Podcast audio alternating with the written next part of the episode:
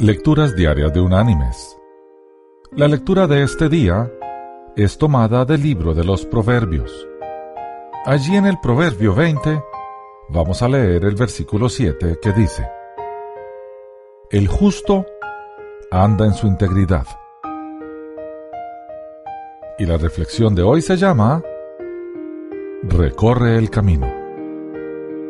El señor Winston Churchill líder irascible de Inglaterra durante la Segunda Guerra Mundial, es uno de los más nombrados de los tiempos modernos. Lo que muchas personas olvidan es que también está vinculado con una de las derrotas más viles de la historia de Inglaterra contemporánea, la campaña Gallipoli de la Primera Guerra Mundial, que le obligó a presentar su dimisión del almirantazgo en el año 1915 y casi destruyó su carrera. Claudicar? No Winston Churchill. De hecho, 25 años después, el 10 de mayo del año 1940, sucedió a Chamberlain como primer ministro. Los días posteriores, sin embargo, fueron considerados los más sombríos de toda la historia inglesa.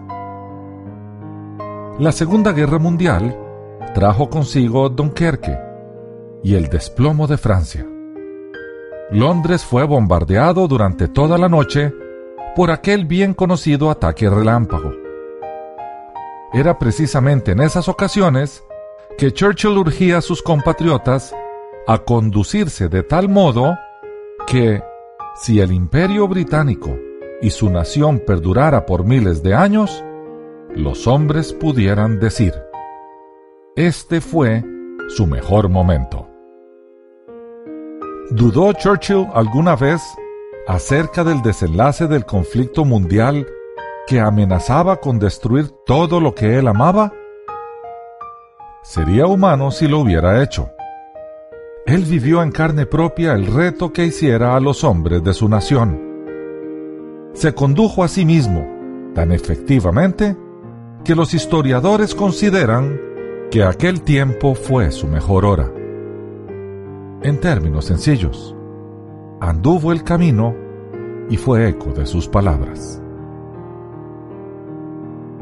Mis queridos hermanos y amigos, en un sentido, Churchill y otros líderes mundiales que respetamos no difieren tanto de nosotros también enfrentamos el reto de vivir a diario con integridad y honestidad. De modo que se ha dicho de nosotros, como lo fue dicho de Churchill, que cuando enfrentamos desafíos, fue nuestra mejor hora. Que Dios te bendiga.